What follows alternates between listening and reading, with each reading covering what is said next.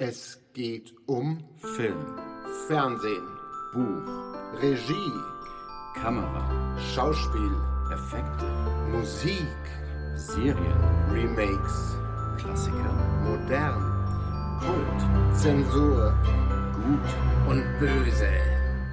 Das alles und noch viel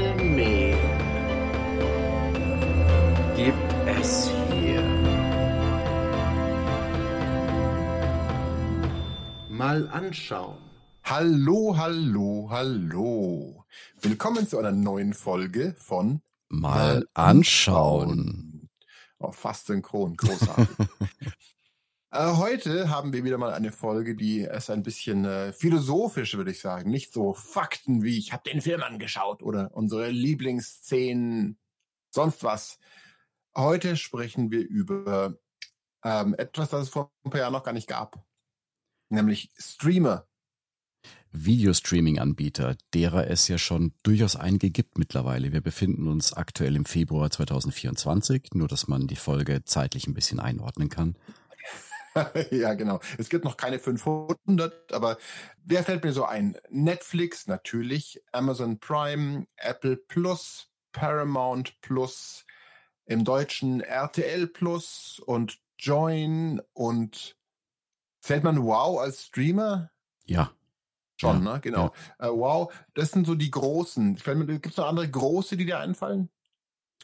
Das sind eigentlich die wichtigsten. Netflix, Disney, Universal, Paramount, HBO. Disney habe ich vergessen, siehst und so, natürlich, Disney habe ich noch nicht erwähnt. Ja, und nach mehreren Jahren hat jetzt gefühlt jedes Filmstudio, jeder Fernsehsender seinen eigenen Streamingdienst. Das ist, also f- ich weiß nicht, wie es dir geht, für mein Empfinden brutal unübersichtlich zum Teil. Total. Es ist ja auch faszinierend. Ähm, ich bin ja Prime-Kunde, also Amazon Prime-Kunde. Dazu komme ich nachher noch gleich.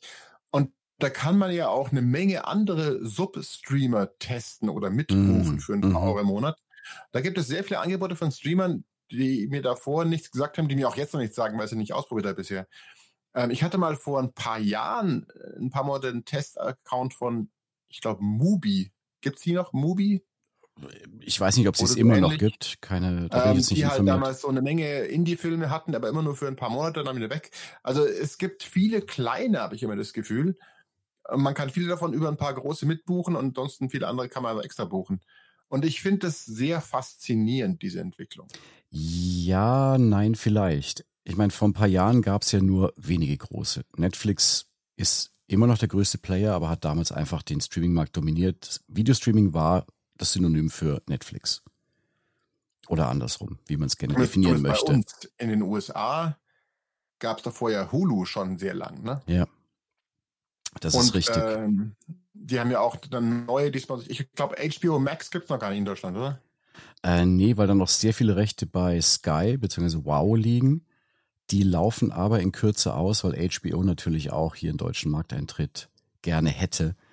Aber diese, diese Zersplitterung des Markts und damit auch eine unglaubliche Verteilung des Contents auf x verschiedene Plattformen. Früher wusstest du, wenn ich einen Film irgendwo streame, äh, ich, ich möchte den und den Film sehen, schaue ich bei Netflix, ja, ist wahrscheinlich da. So. Und jetzt, dadurch, dass es so viele Anbieter gibt, ist das Lizenzierungsgeflecht noch komplizierter geworden. Der hat dieses, da gibt's eine Staffel, aber die zweite Staffel ist dann wieder dort und es ist manchmal echt unübersichtlich.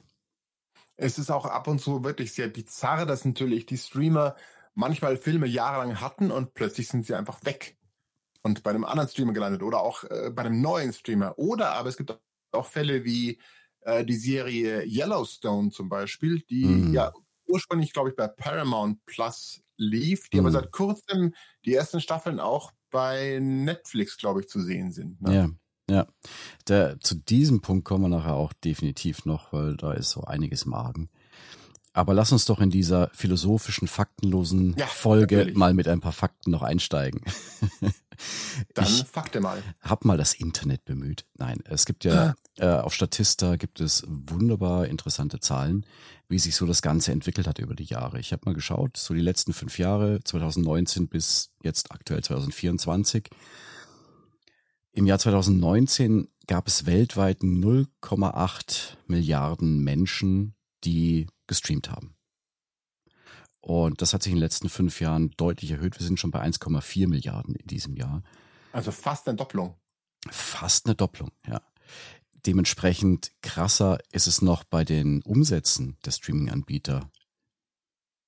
2019 hatten wir einen weltweiten Umsatz von 44 Milliarden Dollar und prognostiziert für dieses Jahr sind 108 Milliarden Dollar, die allein Einnahmen aus den Streaminggebühren sind. Das ist schon das mal ordentlich. Hat natürlich mehrere Gründe, nehme ich an. Zum einen, das ist einfach, dass mehr, viele Leute mehrere Streamer abonniert haben, wo sie mehr zahlen. Zum anderen werden Streamer ja auch teurer.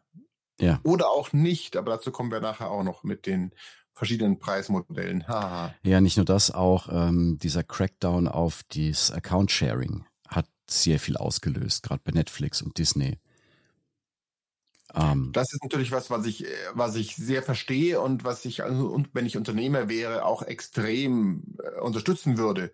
Weil im Prinzip das, das ähm, Account-Sharing hat ja geheißen, dass einer zahlt und fünf Haushalte schauen oder sowas, was ja komplett gegen die eigentliche Idee ist.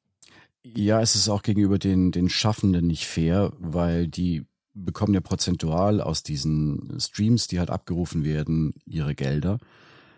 Und wenn dann einfach fünf Haushalte auf einen Account schauen, dann kriegst du nur ein Fünftel davon, was dir eigentlich zustehen würde. Und das ist nicht ganz fair. Ja.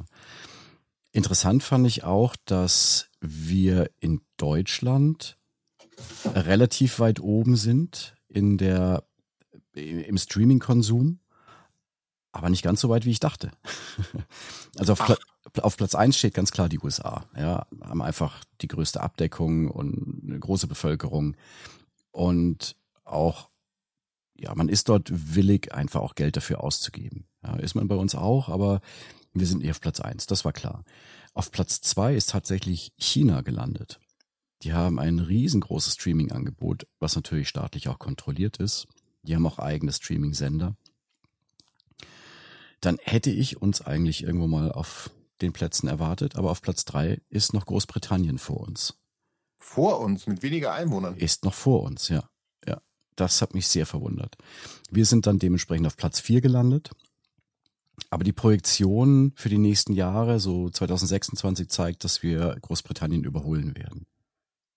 Ist ja interessant. Ich meine, in Deutschland ist natürlich sehr viel auch zum Teil sehr guter Inhalt in den Mediatheken der öffentlich-rechtlichen zu finden. Ne? Ja. Da zahlt man nichts, also nehme ja. ich an, das geht auch nicht in die Streaming-Zahlen auf Statista mit rein. Aber ich dachte ja, in UK gibt es doch auch den BBC iPlayer, wo alles anzuschauen ist. Der kostet, glaube ich, auch nichts. Äh, BBC kostet, glaube ich, nichts. Nee, außer bei uns kostet die BBC natürlich was. Das kannst du als. Ja, aber in, in UK äh, halt. Ja, ja, Insofern ist die Frage, warum die dann mehr Geld für die Gibt es da irgendwelche Streamer in UK, bezahlte, die es bei uns nicht gibt? Ist mir jetzt nicht bewusst, ehrlich gesagt. Ich meine, wir haben RTL Plus und Join. Ja. Als zwei große. Ich nehme an, Wow gibt es sicher in anderen Skylandern auch. Ja, ich schätze mal auch, dass vielleicht Channel 4 einen eigenen Streamingdienst haben wird. Das kann ich mir noch vorstellen. Also klar, die werden auch kleinere Spartensender haben, aber das führt halt alles wieder zu dieser Zersplitterung des Marktes hin die also mich persönlich echt nervt. Das erinnert mich, also äh, bei der Zersplitterung habe ich als, äh, darüber nachdenken müssen, dass es ja vergleichbar ist für also für äh, Sportfans, haha, mit der Art und Weise, wie du in Deutschland Abos machen musst, ja. um die Bundesliga ja. dir live anschauen zu können. Ich weiß nicht, wie es heute ist, weil ich bezahle dafür kein Geld, muss ich auch gleich hier in den Raum stellen, weil ich schaue nicht mehr so viel äh, Echtzeitfußball an. Aber vor zwei, drei Jahren war das so, dass du, glaube ich, drei Accounts haben musstest, um theoretisch alle Spiele live anschauen zu können. Hm. Und das ist halt schon auch Irrsinn, dass du ähm, Sky und The Zone und der dritte, weiß gar nicht mehr, wer das war, äh, buchen musstest für wahrscheinlich im Monat ein Huni, wahrscheinlich mindestens. Ja. Nur weil du gerne alle Bundesligaspiele live anschauen können willst das ist halt ein Luxus, den man sich erstmal leisten können muss. Ist, glaube ich, auch eine schwierige Situation. Bei Fußball hast du noch eine große Menge an Leuten, die du vielleicht findest, um irgendwie die Kosten zu decken.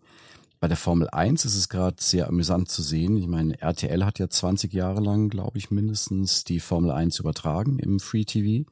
Bis vor ein paar Jahren. Genau, dann hat Sky oder Wow sich die Rechte genommen und RTL hatte ein oder zwei Rennen im Jahr zeigen dürfen, noch im Free TV als Werbung quasi.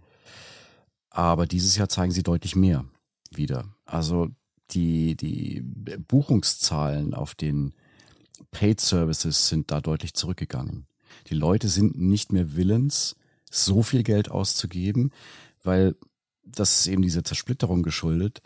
Du möchtest gern das sehen, das sehen, das sehen, dann hast du schon mal drei Abos. Du kriegst halt vieles nicht mehr, was du sehen willst, in einem Paket. Das ist einfach nicht mehr möglich.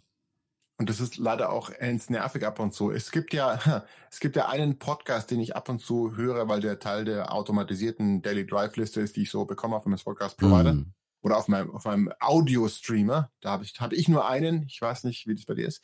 Ähm, und da gibt es einen Podcast von äh, Detektor FM, was ja so ein reiner Podcast-Radio ist im Prinzip. Ja. Und da gibt es einen Podcast, fünf Minuten, wo sie die Empfehlungen des Tages für Videostreaming immer abgeben. Ja, okay. Und das sind sehr oft spannende Sachen, die da empfohlen werden. Also schöne Grüße hier an Detektor FM. Aber ich finde es immer frustrierend, wenn dann kommt, ja, das und das und da wird erzählt, das ist super spannend. Da könnt ihr auf Wow anschauen. Könnt mhm. ihr auf Paramount anschauen. Ich denke mir immer nur, ich habe schon zwei Streamer, die ich bezahle und mehr will und kann ich mir gar nicht andauernd leisten einfach. Und das sind also die Momente, wo mir fast täglich, wenn ich das höre, diese, dieser Streaming-Split unglaublich auf die Nerven geht. Ja, ja, das nicht mehr leisten ist ja auch nur das eine. Ich leiste mir leider gerade viel zu viel Streaming-Anbieter. Ich merke aber, du kannst es ja gar nicht alles zurückschauen, was du ausgegeben hast. Ja. Das ist auch richtig, ja. Das, es lohnt sich dann einfach nicht, für eine Serie dann wieder ein Jahresabo oder irgendwas abzuschließen. Das ist völlig absurd. Ich meine, ich habe mir ja schon vorgenommen, dass ich irgendwann dieses Jahr mal ähm, mal einfach mal einen Monat von einem Streamer buche mhm. und dann in dem Monat mal Filme und Serien, die mich interessieren, und da gibt es eine Menge, mhm. einfach mal binge-watche für den Monat. Mhm und danach wieder canceln und den nächsten. Vielleicht ja. geht es nur so, aber das führt natürlich dazu, dass man auch binge-watchen muss. Haha. Ja. Und wenn man natürlich eine Familie hat und nicht jeder in der Familie findet diesen Streamer interessant, das ist auch doof. Und wenn dann der, der interessant ist, dann mal einen Monat gecancelt werden sollte, hm. schwierig. Das ist halt auch äh, mit Familien äh, schwieriger, als wenn man das als Single machen würde. Ja. Ja, und äh, ich meine, die, dieses zentrale Thema, was wir haben, ist ja diese Zersplitterung. Ja, das führt ja auch viel dazu, dass die Streaming-Anbieter versuchen, Wert auf Original Content zu legen. Also wirklich eigenproduzierten Content, den du nirgend anders bekommen kannst. Und das hat mich schon von den Zahlen her überrascht.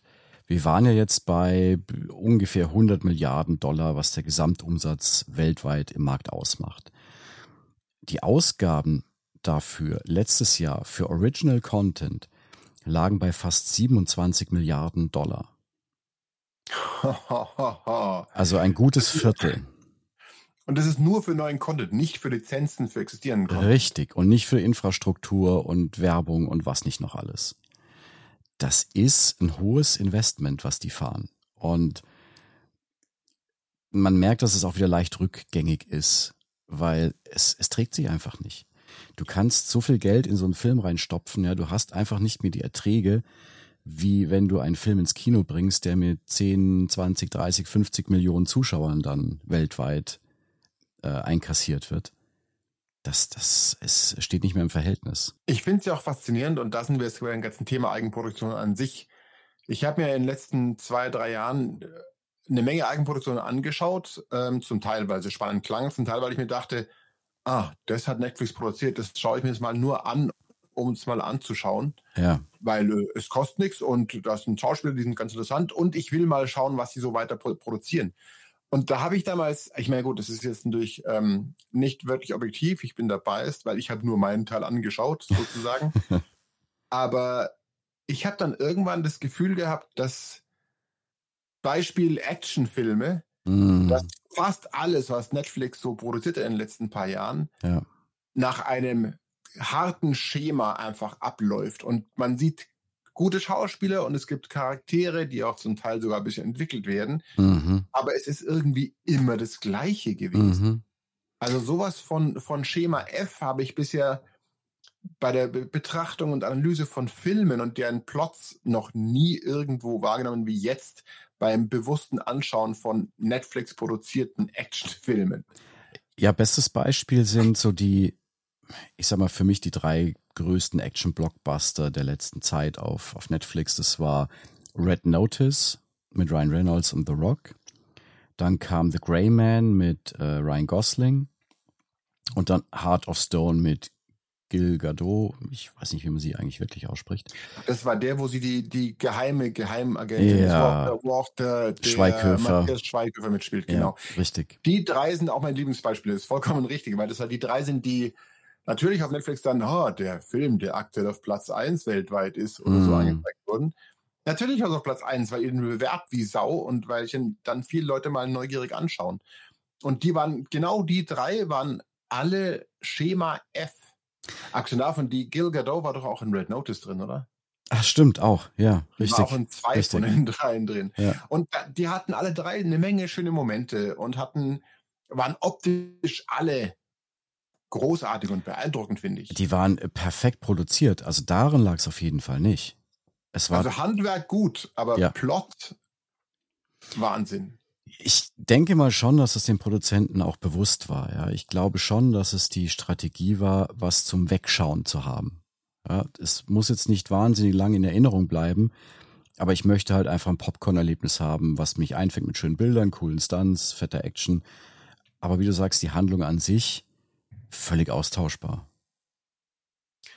Mein, von den dreien war mein Liebling ja der, der Greyman, weil ich Gosling mag und weil auch Chris Mm. Evans als Bösewicht mit dem furchtbaren Schnauzbart cool ja, ja ich, äh, ich fand ihn auch sehr gut, aber Red Notice fand ihn ein Stück besser, weil es mehr so diese Mischung aus Comedy und Action hatte, die, die bei mir besser zündet.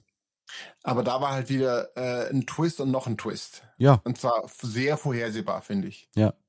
Ja, das war alles irgendwie schon so ein bisschen Pulp, würde ich Ja. fast sagen. Äh, ja, 100% Pulp, alle drei. Ja, und das ist halt schade, weil da so viel Potenzial drin steckt und man hat so viel Budget da reingesteckt. Ähm, ich, ich glaube, Red Notice war so die erste fette, wirklich große Eigenproduktion in dem Bereich. Die hat knapp die 200 Millionen gestreift vom Invest. Äh, man sieht es dem Film auch an, ja. Er ist, wie wir schon gesagt haben, handwerklich super gemacht. Aber er ist halt seelenlos. Ja, Das trifft sehr gut. Seelenlos trifft viele dieser Eigenproduktionen sehr gut, finde ich. Ja. Wo es Netflix tatsächlich geschafft hat, viel Seele reinzupacken, meiner Meinung nach, ist Stranger Things. Das hat wirklich ziemlich gut funktioniert. Das war auch was Eigenständiges. Deswegen ist sie aber auch einer der, wenn nicht sogar der größte Erfolg jemals mit Netflix, weil Stranger Ja. Things ist ja dermaßen in die Popkultur reingegangen.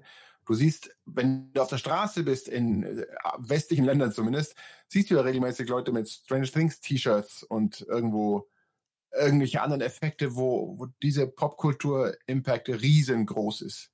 Ja. Also Stranger Things ist wahrscheinlich bekannter als der Name Netflix vielleicht sogar. Ja. Ja. Und das ist sehr faszinierend, da hast du recht, ja. Und ich meine, klar, Serien wie, wie Dark waren auch eine Eigenproduktion und hervorragend. Aber das ist halt, ich habe irgendwie das Gefühl, dass die, dass die Fail-Ratio einfach Mm. schlechter ist als bei normalen Filmstudios oder sowas. Vielleicht ist es auch nur wiederum mein subjektiver biased Eindruck, aber äh, da, dann äh, das andere Lieblingsbeispiel von selbstproduzierten Themen oder äh, äh, Co- Content ist natürlich bei Amazon Rings of Power. Oh je, oh je. Wo sie, haben sie ja. dafür nicht äh, für die ersten paar Seasons zusammen über eine Milliarde geplant oder ausgegeben oder sowas? Es war knapp eine Milliarde Dollar, um halt auch schon die, die Basis zu legen für die weiteren Staffeln. Ja, also es war schon gerechtfertigt, will ich jetzt nicht sagen. Es ist schon echt eine Menge Geld. Aber es erklärt, warum es so hoch war. Aber okay, sag doch mal, wie hast du es denn empfunden? Du hast doch auch mal reingeschaut. Ich habe es mir komplett angeschaut, denn ich war natürlich schon fasziniert davon. Und ähm, am Anfang war der Impact schon ziemlich groß, weil ich mir dachte, ah, das ist optisch echt schön und die Stimmung ist ah, wie in den Filmen, die ja viele Menschen sehr lieben, also in Mhm. den Jackson-Filmen natürlich. Und es ist wirklich äh, schön gedreht, es klingt gut, es ist echt, finde ich zumindest gut produziert. Es gibt da sicher kleine technischen Details, die du scheiße findest, aber ich fand es äh, sehr ansprechend. Was ich am Anfang nicht gut fand, ist dann in der Mitte besser geworden und zum Ende wieder nicht so gut, ist einfach der Plot. Mhm. Weil das halt auch wieder sehr nach Formel ein bisschen zusammengebaut worden ist, dass ja, mehrere Handlungsstränge, die so parallel laufen und dann gibt es erst hier eine kleine Katastrophe, dann gibt es hier einen Twist und dann gibt's hier. Mhm. Das ist alles so, wir bauen mal auf einem großen Whiteboard Mm. mehrere quere äh, Bar-Diagramme und die werden dann hier dicker und dünner und die Farbe ändert sich oder wie auch immer. Das sieht sehr nach äh, Projektmanager hat es geplant und nicht Kreative haben es geplant aus, finde ich, der Plot. Und ja. dazu kommt natürlich auch noch, ähm, da gab es ja von den Hardcore-Tolkien-Fans, äh, Freaks kann man fast schon sagen, vielleicht, sorry, uh, no, no uh, offense, gab es ja gleich am Anfang Beschwerden, dass, ah, warum sind die und die schwarz und die und die weiß und dieses, diese Political Correctness, die da in den USA in sowas reingebuttert wird. Hm. Ich meine, die haben ihre Gründe, können machen, was sie wollen, sie geben dafür das Geld aus, aber das finde ich halt, als ich bin jetzt kein Tolkien-Freak, aber ich mag das schon sehr gern, das Universum. Und ich finde es auch ein bisschen störend, weil es hm. einfach nicht, weil es alles an den Filmen anders ist, weil es in Büchern sich auch anders eingeführt, wie ich damals als Jugendlicher gelesen habe. Mhm. Und weil einfach die, ähm, die, das äh, Racial Casting, sagen wir mal so, von den Rollen einfach auch sehr Schema F mhm. nach Plan und Projektmanagement konstruiert aussieht. Mhm. Und das ist genau der Hauptschmerzpunkt. Es, es ist nicht seelenlos, wie die Filme, die du vorhin erwähnt hast, aber es ist konstruiert. Es ist nicht kreativ ausgedacht, es ist konstruiert. Und das hat mich am allermeisten an dieser ersten Staffel gestört. Ja, seelenlos war es nicht, aber ich muss zugeben, ich habe mich furchtbar gelangweilt, dass ich nicht mal die erste Staffel zu Ende geschaut habe. Ich habe mir die letzten zwei Folgen, glaube ich, gar nicht mehr angesehen. Ich fand's brutal öde. Dieser Bubblegum-Look, den es zeitweise hatte, meines Erachtens nach, den fand ich nicht so passend. Und echt schade war, ich meine, sie haben wirklich so viel Geld da reingesteckt. Äh, die Herr der Ringe Kinofilme waren jetzt auch nicht billig, aber das war schon ein vergleichbares Level. Und was hat man bei Herr der Ringe, bei den Filmen? Schmiede, und was nicht noch alles äh, engagiert, um diese ganzen Rüstungsteile zu bauen, diese Schwerter zu schmieden. Und dann siehst du in Szenen einen Charakter, der eine Rüstung anhat und ein Kettenhemd drunter, das so ein bisschen durchscheint, also in den Lücken der Rüstung. Und dann siehst du, das ist kein Kettenhemd, das ist so ein, so ein Lycra-Suit, auf den ein Kettenhemdmuster aufgedruckt ist. Da denke ich Ach. echt, das kann nicht sein. Das ist einfach lieblos. Dann, das, das, nee, da hat man am falschen Ende dann gespart. Das, das kommt dann an, irgendwie komisch rüber. Ja, das sehe ich ein, weil du gerade erwähnt hast, Bubblegum-Look, das äh, spielt, es ist auch ein bisschen ein Bubblegum-Plot und Bubblegum-Charaktere. und das ist genau das, was mich auch an dieser, an dieser Konstruiertheit stört. Sorry, ich gehe nochmal zu meinem ja, Thema zurück. Ja, ja. Ähm, da, wo der Herr der Ringe, wo die Charaktere nach einem Buch alle daherkamen, die mm. alle mhm. in den Büchern definiert worden sind, sind die Charaktere in der ersten Staffel von Rings of Power auch konstruiert. Und genau das sieht man massiv an diesen, ich weiß gar nicht, sind es, ob das äh, die, die Vorläufer der Hobbits sind oder so, die da halt so mm. durch die Lande mm. gehen. Alle Charaktere da sind konstruiert. Und die mhm. sind genau, äh, wir müssen eine haben, die ist so voll clever und muss nicht ein Mädel sein. Wir müssen eine haben, die ist ihre beste Freundin, aber die macht was Dummes. Wir müssen einen älteren haben, der ja. eigentlich schlau ist, aber etc. etc. Ja, etc. Ja, Schema F konstruiert, so nach dem Motto wiederum Projektmanagement. Wir brauchen 17 Prozent Schlaue und 12 Prozent Alte mhm. und eineinhalb Prozent Leute, die was Dummes machen, so Comic Relief etc. Das passiert, wenn du was nach Formel und Schema konstruierst und nicht nach einem Buch, das von einem kreativen Autor geschrieben wurde, machst. Ja. Und das ist meine größte Kritik dran. Aber du, sorry, ich habe dich unterbrechen. Du, natürlich mit den Rüstungen, das habe ich gar nicht wahrgenommen. Hast du nicht vollkommen recht. Ja, aber das, äh, dieses Reißbrettphänomen ist ja jetzt nicht per se den Streamern zu eigen. Das merkst du ja auch schon lange im Kino, dass Oh ja, vieles äh, wirklich einfach nur kalkuliert ist, weil in den Chefetagen oder die Entscheider bei den großen Studios sind weniger noch die Kreativen als eher die BWLer und Buchhalter. Aber wenn du natürlich äh, was auf dem Reißbrett baust, das sich anhängt, oder gut, ist ein, ist ein Prolog, aber trotzdem, das sich an, oder ein Prequel, das sich anhängt an ein weltweit hochgeschätztes Kulturgut, Hm. dann ist halt der Impact ein ganz anderer. Ja, gut, die Fallhöhe war auch gigantisch. Ja. Das muss man sagen. Es war mutig, es zu probieren. Ich finde es auch gut, dass sie es machen, ja, solche Projekte anzufassen. Aber es hat für mich null funktioniert. Kommt eigentlich irgendwann Staffel 2? Äh, ja, es, ich, ich glaube, die Dreharbeiten waren zum Teil schon oder sind schon abgeschlossen. Ich habe auch gelesen, und das ist dann sehr traurig, dass sie aufgrund Budgeteinsparungen jetzt eigentlich fast nur noch äh, Studio und, und England und was auch immer gedreht haben, also nicht mehr die schönen neuseeländischen Locations mit reinnehmen. Und das ist halt ein deutliches Zeichen, dass es auch für Amazon weit hinter den Erwartungen zurückgeblieben ist. Wird man dann auch sehen. Also das ist auch ein, finde ich, äh, großes Beispiel von Streamer selbst Eigenproduktionen. Weil eben, ich meine, wenn man vergleicht, wie ein Streamer bei sowas funktioniert und wie klassische Filmstudios funktionieren, klar, die haben auch ein Management, das, das, die sind auch Unternehmer, die sind auch zahlenfokussiert. Ja, ja. Aber Leute, die bei einem Filmstudio arbeiten, da sind immer noch sehr viele Leute, glaube ich, auch in, in Entscheiderpositionen, Ja. die halt schon seit Jahrzehnten in der Filmindustrie arbeiten und auch entsprechende Entscheidungen fällen möchten. Ja. Wohingegen die Streamer halt nur auf KPIs aus sind und dementsprechend auch produzieren. Und das ist für mich der äh, subjektiv gefühlte Hauptunterschied eigentlich. Hm. Ja, und es zieht sich bei allen Streamern eigentlich irgendwie durch. Nehmen wir mal Disney Plus, ja.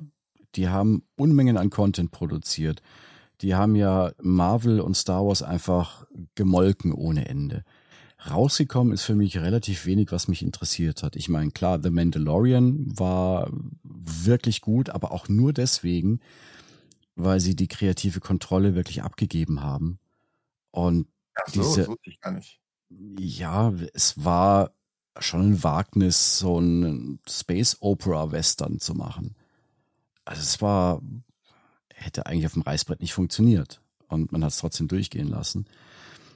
Und was mir halt auch sehr gut gefallen hat, war Only Murders in the Building, wo man versucht hat, nicht jetzt Rekorde zu brechen mit hier noch ein Star, da noch ein Star und noch größer und Explosionen und was auch immer, sondern das ist ein ganz fast schon arthausiges Projekt, ähm, eine Kriminalgeschichte zu erzählen, im alten Stil, ohne aber altbacken zu wirken. Ich meine, es gibt auch wirklich eine Menge schöne Beispiele. Ähm, wenn wir uns jetzt äh, Apple Plus anschauen, zum Beispiel, hast du ja vor kurzem in einer anderen Folge dein Lieblingsbeispiel erwähnt, glaube ich, Ja, bei den, bei den Mindfucks, genau. Ja, ähm, ja. Das ist halt was, was wirklich gut gemacht. Oder wenn ich mir auf Netflix anschaue, letztes Jahr Wednesday, hm, großartige Serie, also auch wirklich Plot gut, Handlung gut, Optik gut, na, Plot, Handlung ist gleich, aber egal. Plot gut, Look and Feel gut, Casting gut. Äh, es gibt da schon sehr gute Beispiele, aber halt mehr schlechte, als man gewöhnt ist. Ja, wobei ich da jetzt für Apple TV Plus tatsächlich eine Lanze brechen muss. Das ist ein Streamer, der nicht einen riesen Marktanteil hat. Das ist ein Streamer, der ein sehr überschaubares Portfolio an Filmen und Serien hat. Aber im Prinzip kannst du dort so gut wie alles ansehen und fühlst dich nicht enttäuscht. Also gerade was du angesprochen hast, Severance war was völlig anderes im Serienuniversum. Und ich warte sehnsüchtigst auf die zweite Staffel, die aber wohl erst 2025 kommt. Ted Lasso ging weltweit durch die Decke, hat, Noch nie gesehen. ist, ist schön gemacht, ist echt schön gemacht. Slow Horses habe ich geliebt auf Apple Plus, als ich es mal eine Zeit lang hatte. Genau, Slow Horses äh, war sehr erfolgreich. For All Mankind ist eine Science-Fiction-Serie, die nicht viele kennen, die aber wirklich sehr, sehr gut gemacht ist und anders gemacht ist. Wobei ich da nach ein paar Folgen auch ein bisschen in mich gelangweilt habe, muss ich zugeben. Ja, ich meine, ich sehe sowas bei mir auch, aber ich glaube, das ist, wir sind versaut durch die Streamer. wenn nicht alle fünf Minuten irgend so ein mega Ding passiert, dann switchen wir wieder weg. Das ist wohl wahr, ja. Und welche Serie hatte mich noch begeistert? Ja, The Servant von M. Night Shyamalan, ähm, die auch auf Apple TV Plus läuft. Die auch eine abgeschlossene Serie mit drei Staffeln oder waren es vier Staffeln? Ich weiß schon gar nicht mehr. Mit einer Prämisse, die sehr mysteriös wirkt und sich das auch über die drei bis vier Staffeln trägt. Und dann war es gut. Dann ist vorbei. Dann ist abgeschlossen. Und das alles kombiniert mit einer extrem hohen Produktionsqualität. Das, also da hat Apple für mich momentan zumindest content-technisch die Nase vorn. Eins der anderen Beispiele, die ich hervorragend finde, ist ja eine Doku-Serie auf Netflix, ähm, auf die ich vorhin schon kam, als du äh, vom Sportfernsehen gesprochen hast, nämlich Drive to Survive. Oh ja, ja. Die ist halt, das finde ich deswegen so spannend, A, weil das eine Saison betrachtet, nachdem sie schon ein paar Monate vorbei ist. Ja. Also rückblickend und wirklich auch pro Folge, nicht pro Rennen eine Folge, wie das in, in Echtzeit ist, Ja. sondern mit einem Thema pro Folge. Also es ist wirklich, da ist die, der Plot sehr schlau gebaut. Ja. Und auch deswegen, weil das natürlich, das merkt man aber erst so in der dritten oder vierten Staffel richtig, dann halt sehr viele der Protagonisten, in Anführungszeichen, die echte Menschen sind, Mhm. äh, dann immer so, ah, schau mal Netflix, ja, müssen schauen, was wir reden, ha, ha, ha, und so Mhm. äh, das alles total mitnehmen, weil Netflix da so omnipräsent geworden zu sein scheint in, den, Mhm. ganzen, in den ganzen Boxenbereichen der Formel 1 Rennen. Das, äh, also da, ich glaube, die neue Staffel kam gerade oder kommt jetzt dann in den nächsten Tagen, ich weiß nicht genau. Die werde ich mir auch sehr bald binge-watchen wieder, weil das habe ich sehr geliebt. Ja, und die ist auch in dem Fall auch wieder brutal hochwertig produziert. Das sieht alles schön aus, ja, fast schon spielfilmartig teilweise, Total. aber halt mit echtem Content, weil es ist ja eine Doku im Herzen. Also das ist halt ähm, eben, es gibt auch Beispiele, die wirklich gut sind. Der Streamer, äh, ist das Streamer-Angebot an sich ist jetzt nicht schlecht. Es ist sehr, sehr viel. Ich tue mir sehr oft schwer, die guten Sachen zu finden. Und ich habe eben wegen der Zersplitterung ähm, sehr viele Streamer habe ich halt einfach nicht, wie gesagt. Und Mhm. das ist, das, das sind so die Vor- und Nachteile. Es ist schön, dass die eine Menge Sachen machen. Es ist allgemein schön, dass man sich anschauen kann, wenn man Bock hat und nicht mehr Linearfernsehen oder ins Kino gehen muss Ja. aber es ist halt ab und zu ein Überangebot und es ist teuer. Und da kommen wir noch zu dem letzten Punkt, der mich jetzt gerade echt nervt, Februar 2024. Denn letzte Woche kam dann äh, bei Amazon Prime die Meldung, ah, hallo Amazon Prime User, kam also am Fernseher, ne? äh, ja, wir machen jetzt Werbung auch und wenn Sie die nicht wollen, 1,99 mehr im Monat. Mhm. Und ich dachte dann, hey, ich bezahle eh schon jedes Jahr eine Menge Prime-Gebühren, wo eigentlich alles drin sein sollte. Ich lasse das mal. Jetzt habe ich gestern mit meiner großen Tochter einen Film zur Hälfte angeschaut Mhm. und mittendrin ein äh, 30-sekündiger Werbespot. Ja, ja, klar, wir sind natürlich verwöhnt, weil früher im Fernsehen gab es sehr viel Werbung. Wir haben jetzt den Anspruch, wir zahlen sehr viel für Streaming. Deswegen dürfen wir die Werbung nicht sehen. Ich verstehe es aus unternehmerischer Sicht. Ja, das Es- verstehe ich auch, aber ich bin halt Es genervt nervt. davon. Ja, ja. Und Ja. ich meine, wenn sie, wenn sie Pre-Rolls machen, wenn man einen Film anschauen will und davor kommt eine Minute Werbung oder so, wie es im Kino ja auch ist zum Beispiel, Hm. Das fände ich völlig in Ordnung. Das Mm. sind wir auch gewöhnt und so weiter. Aber wenn mitten in einem Film Mm. eine Unterbrechung kommt, in einem Film, für den ich nicht für den Film bezahlt habe, aber ich bezahle Monatsgebühren für den Streamer und Ja. mittendrin kommt ein Commercial Break, Ja. dann kam mir echt gestern das Kotzen. Ja, ähm, das wird leider wahrscheinlich jetzt Mode werden, befürchte ich. Also es ist ja oft so, es braucht einen, der mal anfängt und wenn es einigermaßen erfolgreich funktioniert, werden andere auch nachziehen. Ja, gut, äh, in manchen Ländern gab es ja schon länger Netflix-Angebote mit Werbung. Ich glaube in Deutschland Mm. nicht mehr, aber in den USA gibt es schon seit ein, zwei Jahren mindestens. Hm. Und es ist halt dann günstiger. Und das ist dann vielleicht ein Argument, wenn ich sage, ich will nicht im Monat, was zahlt, hat der Jacke aktuell bei Netflix? Ich weiß gar nicht, 15 Euro oder so? Keine Ahnung. Ja, für HD sogar noch mehr. Ja. Äh, ich will nicht 15 Euro zahlen, sondern nur 10 Euro, dafür nehme ich Werbung in Kauf. Das finde ich okay. Ja. Aber dass Prime jetzt sagt, ach, wir führen Werbung ein und wenn du nicht willst, musst du mehr bezahlen. Ja, das, das ist halt so. Oh. Das ist jetzt so kurios. Das führt mich zu einem der Dinge, was ich beim beim Nachlesen gefunden habe. Also klar, sie geben verdammt viel Geld aus für Eigenproduktionen. Wir haben ja gesagt, das ist ja notwendig, um sich abzugrenzen von den anderen Diensten. Und es waren ja diese knapp 27 Milliarden Dollar weltweit, was Streamer ausgegeben haben letztes Jahr. Aber es schaut kaum einer an. Es gab eine Liste mit den 15 meist angesehenen Titeln der Streamer weltweit. Zwölf Titel davon waren kein originärer Content, sondern Lizenzierungen alter Sachen. Zum Beispiel Die Simpsons oder, und das wird dich freuen, NCIS. Bei, bei welchem Streamer? Äh, alle Streamer global. Ach, NCIS? Ja. Ach, cool. Und das finde ich ein hartes Ergebnis, dass du so viel Geld für eigenen Content reinsteckst und von den 15 meistgesehenen Titeln sind zwölf einfach alte Sachen. Ja, das ist halt auch ein Zeichen für die Qualität. Aber da, mein, wir haben es ja lang genug darüber gesprochen, dass die eigenproduzierten Sachen ähm, äh, äh, zum Teil seelenlos sind, zum Teil sehr konstruiert sind, etc. Ja. Nach Formel gemacht, ja. äh, Reißbrett äh, geschrieben. Dass die Folge ist, dass es die Leute zu wenig anschauen. Und die natürlich ist es schön, wenn dann Red Notice zwei Wochen lang Film Nummer eins in Deutschland ist bei Netflix. Mhm. Aber was hat denn Netflix wirklich davon, dass dieser Film, der sie zwei, drei Millionen gekostet hat, zwei Wochen auf Platz eins ist? Naja, das ist im Prinzip einfach eine äh, teure Werbeaktion zur Neukundengewinnung. Mehr ist es nicht. Dann ist aber auch die Frage, wenn ich ein wirklich großer Streamer bin wie Netflix, wie viel mehr Abonnenten sind überhaupt noch potenziell da?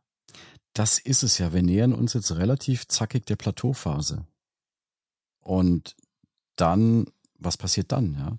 Entweder werden dann die Eigenproduktion oder generell versucht, die Kosten zu senken, logischerweise, Abopreise zu erhöhen. Viel mehr Möglichkeiten hast du ja dann gar nicht mehr.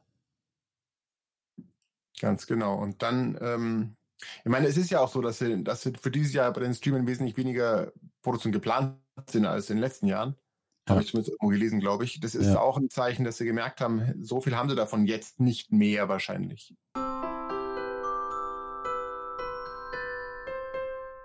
Ja, und jetzt wird's ja noch schlimmer, wenn wir noch einen anderen Komplex anschneiden. Ja, nichts wert ewig heißt es doch so schön und das gilt auch im Streaming leider. Ähm, es fing mal relativ unbemerkt von der Öffentlichkeit an, weil es betraf jetzt nicht so die klassischen Streamer, sondern es ging um den Sony PlayStation Store. Da konnte man ja auch Filme streamen gegen Leihgebühr oder, oder kaufen. Und im August gab es dann quasi eine Information an alle PlayStation Store Account-Inhaber, Ab dem 31. August kannst du aufgrund unserer Inhalte-Lizenzvereinbarungen deine zuvor gekauften Inhalte von Studio Kanal nicht mehr aufrufen und sie werden aus deiner Videobibliothek entfernt. Wir wissen deine fortlaufende Unterstützung sehr zu schätzen. So, das heißt, du hast Geld ausgegeben, um Filme zu kaufen. Und mit einem Knopfdruck können die dir einfach wieder weggenommen werden und es ist rechtlich legal, weil du ja, ich bin kein Anwalt, ja, aber du, du hast keinen Besitz, sondern dir werden urheberrechtlich, Verwertungsrechte genehmigt, wie auch immer. Ich kann es juristisch nicht ausdrücken. Recht, dir den Film auf der Plattform anzuschauen. Richtig. Und der äh, Plattforminhaber hat jederzeit dann auch die Möglichkeit, wenn es so in den AGB nicht anders definiert worden ist, das wieder zu entfernen. Das heißt, du bist nicht mehr also früher konntest du eine Blu-ray kaufen, eine DVD kaufen und die gehört dir, die kannst du immer anschauen. Die ändert sich auch nicht. Ja, es ist ja auch schon öfters mal passiert, dass dann einfach Dinge, Filme oder Serien, irgendwas da drin geändert worden ist, weil, weil sie es können. Ja, wenn es notwendig war. Dann wird halt was umgeschnitten, rausgeschnitten. Ähm, bei irgendwas, ich weiß leider nicht mehr, was es war. Ah, okay, das war ein Kinofilm leider, aber auch ein Beispiel dafür, was möglich ist. Ja, der Film wurde ins Kino gebracht, es waren noch ein paar Effekte noch nicht ganz so hundertprozentig fertig. Und zwei Wochen später hat man an die Kinos eine neue Kopie verschickt, wo dann die Effekte richtig drin waren. Ja, sowas kann auch bei Streaming-Bedingungen jederzeit passieren. So, das war im August 22, da hat Sony damit angefangen. Dann letztes Jahr ähm, kam im Mai, also Mai 2023, Disney Plus eine riesige Menge an Inhalten entfernt und darunter viele Eigenproduktionen, wie zum Beispiel Willow, das zu dem Zeitpunkt erst sechs Monate auf der Plattform war. Die haben viel Geld und, und PR reingesteckt, dass sie aus Willow eine TV-Serie, äh, eine, eine Serie machen. Und im Mai hat man alles wieder rausgekickt, weil die Abrufzahlen anscheinend nicht gut genug waren. Und jetzt versucht man aus dem Content trotzdem noch irgendwie Geld rauszuholen und ihn dann auf anderen Plattformen zu lizenzieren, dass es dann Netflix oder wer auch immer haben kann. Und dafür kriegt Disney wieder Geld. Und das aktuellste Beispiel ist jetzt aus dem vergangenen Januar, also von vor ein paar Wochen. Hat Paramount Plus angekündigt, sämtliche deutschen Eigenproduktionen, wie zum Beispiel das wirklich hervorragende Kohlraben Schwarz, aus dem Programm zu nehmen. Es ist nicht mehr verfügbar. Innerhalb weniger Tage war es weg. Und auch neue deutsche Eigenproduktionen sind jetzt erstmal soweit gestoppt. Also die haben alle massive Gewinnprobleme. Aber ist denn ein Kohlraben Schwarz irgendwo anders verfügbar jetzt? Ich habe jetzt nicht recherchiert. Äh, ich schätze mal, dass du es wahrscheinlich auf DVD erwerben kannst. Irgend sowas wird schon möglich sein. Bei Streamern habe ich jetzt gar nicht nachgeschaut. Aber es macht für Paramount, ja, wobei es kann natürlich sein, je nachdem wie die Verträge gelaufen sind, die Produktionsfirmen bekommen ja auch je Abrufe dann wiederum Geld. Und wenn die Abrufzahlen zu gering ist oder die Neuabos dafür zu gering sind, was auch immer, kannst du es ja mal gegenrechnen. Wenn sie es einfach nicht mehr lohnt für Paramount, dann stampft man die Serie einfach ein und legt sie in den Giftschrank und dann müssen sie aber auch nichts mehr zahlen. Naja, aber wenn sie da ist, äh, auch wenn sie nicht viel gestreamt wird, jeder Streamer ist ja ein weiterer Nutzungszeitraum, der ihnen was über die User sagt und Daten und die User bei Paramount hält und Stickiness. Also ich, ich kann mir nicht vorstellen, dass es nicht woanders hin vermarkten, hm. oder hin lizenzieren, sondern komplett einfach abschalten, weil davon, da, dann verdienen sie ja gar nichts mehr damit. Ja, äh, es ist mir auch nicht erklärlich, wie sie das handhaben wollen. Sache ist halt, dass, dass die Streamer halt wirklich sehr viel Sachen aus dem Programm nehmen. Äh, oder das ist ja jetzt aus, aus Budgetgründen oder aus Geldgründen, aber generell haben wir ja schon länger das Problem, dass bei den Diensten wie Amazon oder Netflix du hast ja gar keine Ahnung, wie lang der Content da erreichbar ist, weil die ja, rotieren ja immer wieder durch. Bei Prime gibt es doch irgendwo, wenn man viel, viel rumscrollt, auch mal eine Liste Filme, die weniger als 30 Tage noch verfügbar sind oder sowas, glaube ich. Ja. Und ich war ja im Januar mal eine Woche krank. Ja.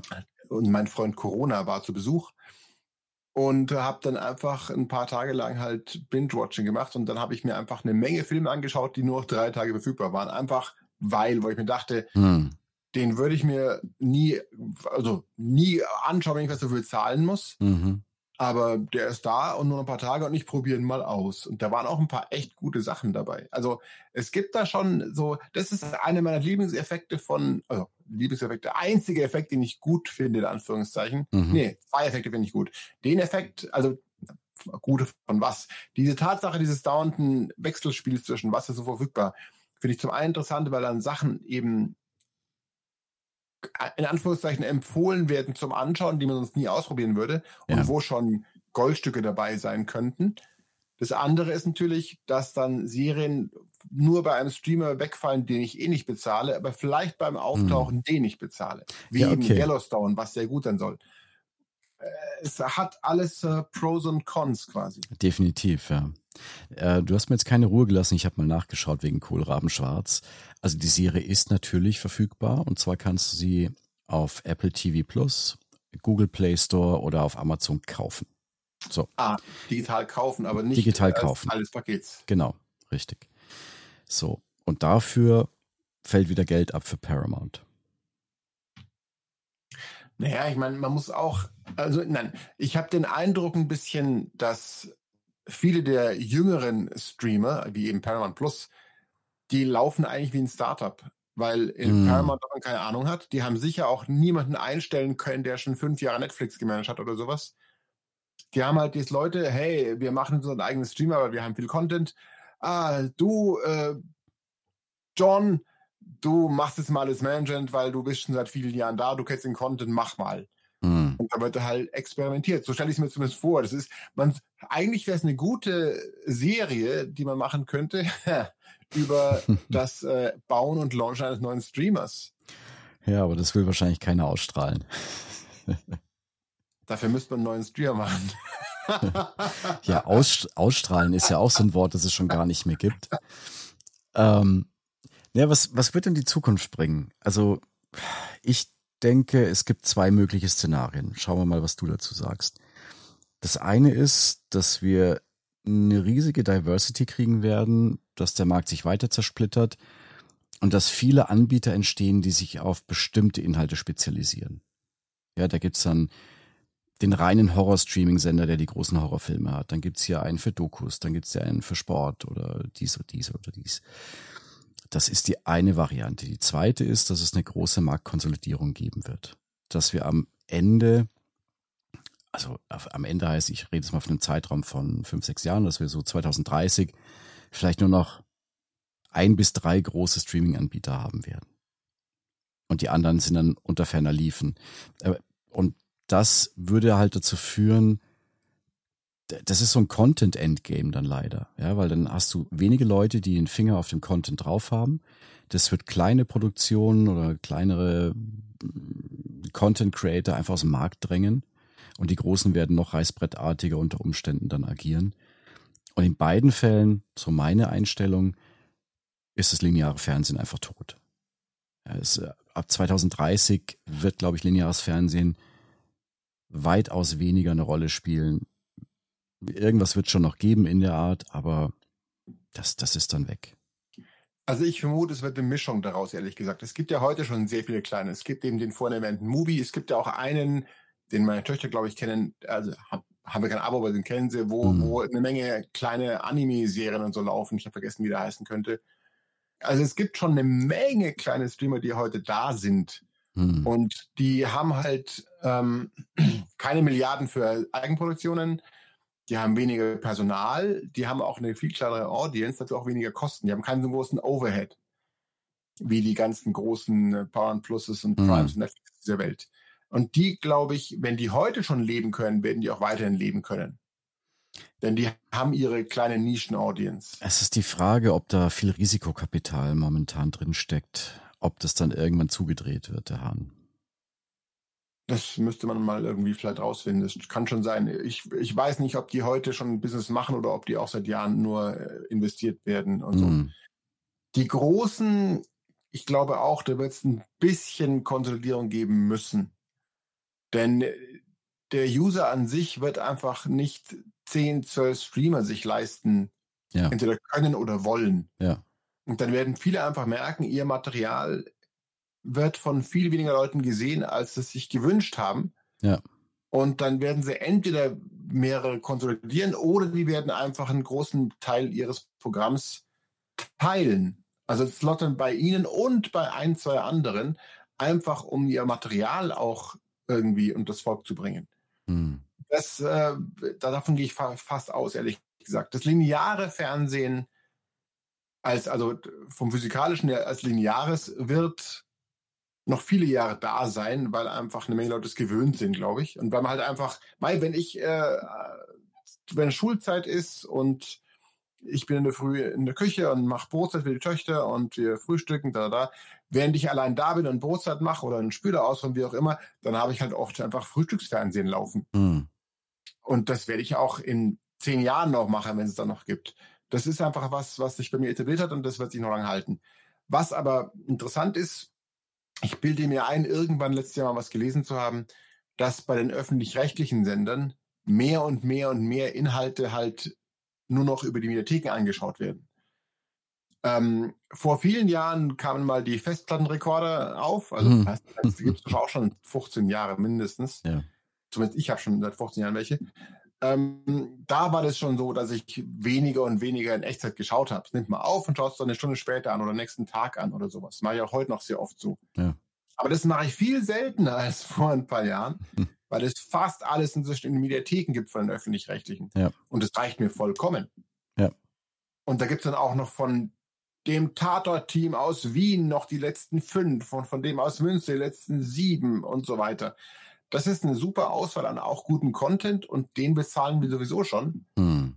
Und der wird auch weiterhin da bleiben, weil die haben ja, ich meine, in Deutschland die öffentlich-rechtlichen Sender wird es noch lang geben. Da wird sich auch einiges ändern, aber die wird es noch lang geben. Und deswegen, äh, glaube ich, werden die auch lang noch linear senden weiterhin. Ja, sie werden halt in ihrer Positionierung, in ihrer, ja, in ihrem Rang einfach etwas weiter nach unten fallen. Das, das lineare Teil, ja, dafür die Mediathek wird nach ja. oben kommen. Ja, ja, das schon. Aber das lineare Fernsehen ist, Ja, die. Tage sind gezählt. Es ist halt schade, weil, wie hieß das früher, dass das, äh, das Kaminfeuer-Event, was, was lineares Fernsehen war. Man hat sich halt versammelt, hat zusammen was geschaut. Bestes. Beispiel ist ja Wetten das, ja, oder diese Samstagabend-Shows, wo das das Highlight für die Familie, die Gruppe war. Man hat sich dann das zusammen angeschaut. Das ist ja schon lange weg. Es gibt ja zwar so, so Shared Watch-Möglichkeiten, aber ich nutze das nicht wirklich. Das ist schon lange weg, das ist wohl wahr, aber ähm, ja, ich weiß auch nicht. Das lineare Fernsehen, ich meine, jetzt, wenn du es mit Audio vergleichst, ich Hm. persönlich höre seit vielen, vielen, vielen Jahren nicht mehr Radio, weil da einfach selten Musik läuft, die mir gefällt. Hm. Aber es gibt immer noch Millionen von Autofahrern, die im Auto Radio laufen haben. Mhm. Radio, also äh, linear Audio Consumption, gibt es immer noch und wird es, glaube ich, auch viel länger, als ich dachte, noch geben. Ja, wobei das jetzt ja keine Notwendigkeit ist, dass es linear laufen müsste, oder? Oder beziehungsweise es ist schon linear, aber es hat ja nicht so den Live-Charakter. Du könntest auch einfach eine Maschine hinsetzen, die dir die Lieder bestückt und ein bisschen Moderation dazwischen macht. Ähm, Aber das, Das- ist doch bei linearen Fernsehsendern ganz genauso. Sorry, aber es gibt sehr viele Sender, die haben keine Live-Shows. ja, Schau dir okay. an, was auf, was auf Arte läuft. Großartige Sender. Hm. Aber da ist jeder Tag durchgetaktet. Das siehst du schon daran, dass wenn du was mit dem äh, Festplattenrekorder aufnimmst, bei Arte kannst du dich auf die Zeiten perfekt verlassen. Da ist alles wie getaktet, wie geplant.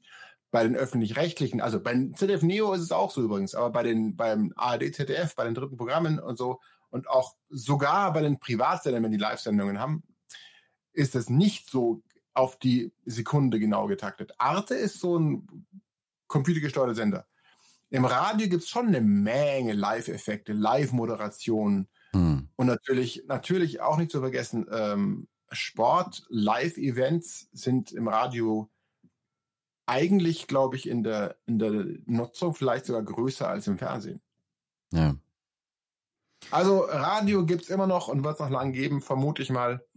Nicht mehr über Antenne, sondern halt über digitale Ausstrahlung, aber trotzdem Live-Radio, lineares. Und genauso, glaube ich, wird es auch lineare Fernsehen noch lang geben. Ist auf jeden Fall ein spannendes Thema, diese ganze Streaming-Geschichte. Und äh, ich freue mich schon sehr, wenn wir in der nächsten Folge dann über die erwachsenen Streaming-Sender sprechen. Nein, Spaß. Äh, machst du die Folge ohne mich oder was? ja, jetzt sind wir eigentlich auch schon langsam durch mit dem Thema. Ich habe zumindest alle meine Gedanken hier in den Raum gestellt. Ja, war doch, ähm, ich glaube, wir konnten ein paar interessante Einblicke bringen. Vieles war natürlich selbstverständlich. Bei manchen Dingen, die man recherchieren musste, war es etwas überraschender. Ich denke mal, es war für jeden was dabei in dieser Folge. Ich hoffe sehr. Wir hatten Spaß. Ja, sprichst du auch von mir? Ja, ja, ja, okay. Ich hatte auch Spaß. Ansonsten, äh, liebe Audience, ich habe dauernd äh, englische Wörter benutzt heute. Liebe Audience, ähm, wenn ihr Kommentare habt oder andere Meinungen oder wie auch immer, schreibt uns in den diversen Plattformen. Wir freuen uns auf Feedback. Und dann sage ich einfach nur, schön, dass ihr dabei wart. Wir hören uns in Kürze wieder. Bis dann. Bis demnächst. Ciao. Ciao, ciao.